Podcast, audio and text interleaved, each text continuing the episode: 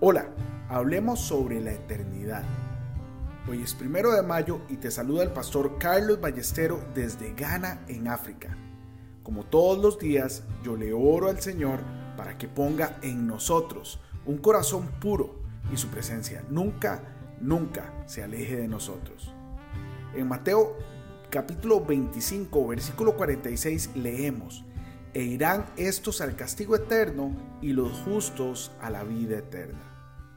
Hoy te quiero recomendar leer y meditar en Lucas capítulo 16 del versículo 19 al 31. Mira, la eternidad es un tema que es muy importante para todos nosotros.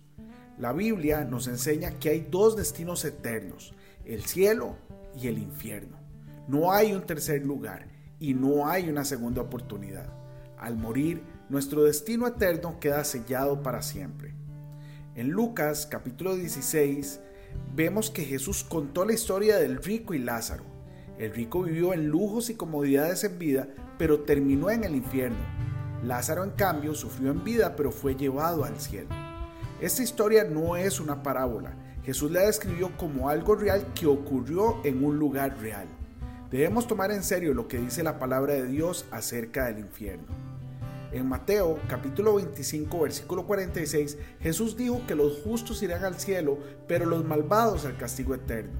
Y en Marcos capítulo 9 versículo 48 Jesús nos recuerda que el infierno no es un centro de rehabilitación, sino un lugar de castigo eterno. Como cristianos, debemos creer en la realidad del infierno y en la necesidad de advertir a aquellos que están tomando el camino equivocado. Dios no escogió ángeles para predicar el Evangelio, nos eligió a ti y a mí para hacerlo. Debemos ser fieles a la tarea de compartir el mensaje de salvación y de advertir a otros sobre la realidad del infierno. Pero no solo debemos hablar de ello, debemos también vivir de manera que nuestra fe sea evidente. Debemos aplicar la palabra de Dios en nuestra vida y así poder vivir con la confianza de que nuestro destino eterno es el cielo.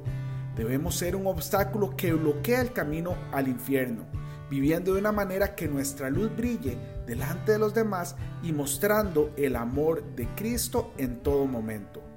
En resumen, la eternidad es una realidad que no podemos ignorar. Debemos estar seguros de nuestro destino eterno y también preocupados por aquellos que no lo están. Que Dios nos dé la fortaleza y la sabiduría para ser fieles a esta tarea. Hoy bendigo tu vida en el nombre de nuestro Señor Jesucristo. Amén y amén.